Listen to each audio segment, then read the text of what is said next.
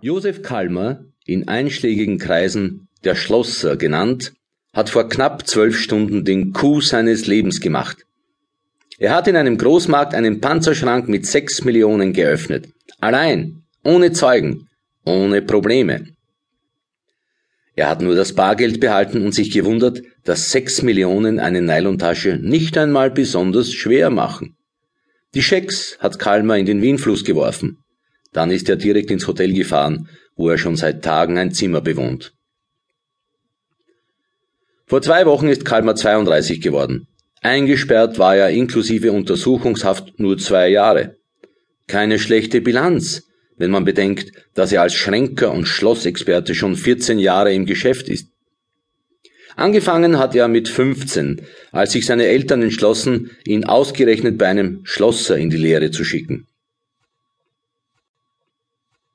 Kalmer war bereits nach zwei Jahren so weit, dass ihm keiner mehr was erklären konnte. Er wusste für jedes Schloss die richtige Methode. Ein Jahr hat er dann bei einem Aufsperrdienst gearbeitet.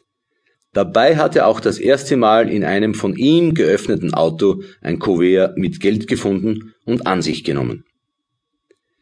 Bekannt ist er in der Unterwelt wegen seines pockennarbigen Gesichts und weil er gegen Panzerschränke nicht mit Schneidbrennern und Trennscheiben vorgeht.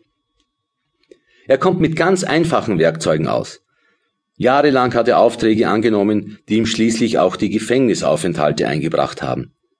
Seit er nur mehr selbstständig arbeitet, hat er keine Probleme mit der Polizei, die ihm nie etwas nachweisen kann. Jetzt liegt Kalmer auf dem breiten Bett im Hotelzimmer und fixiert einen Riss in der matten Tapete. Er hat bei einem Abendbegleitungsdienst nach einem Mädchen telefoniert. Eine 20-Jährige mit dem Namen Betty ist ihm angekündigt worden.